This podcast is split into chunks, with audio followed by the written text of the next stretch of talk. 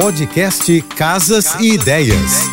Dicas de arquitetura e design para decorar sua casa com Manu Miller. A decoração com neon ganhou espaço nos lares modernos. Tendência ousada e divertida permite que você deixe a imaginação correr solta. Cores vibrantes como rosa, azul, verde e amarelo costumam ser as mais populares, mas você pode combinar diferentes tonalidades para criar um efeito único. Planeje onde colocar o neon na parede Pode ser uma palavra, uma forma abstrata ou até mesmo uma figura geométrica. O posicionamento correto pode fazer toda a diferença no impacto visual. Considere também o tamanho do espaço e o tamanho do neon.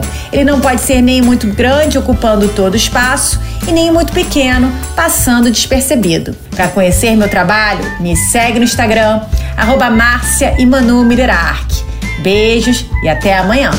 Você ouviu o podcast Casas, Casas e, Ideias. e Ideias. Dicas de arquitetura e design para decorar sua casa com Manu Miller.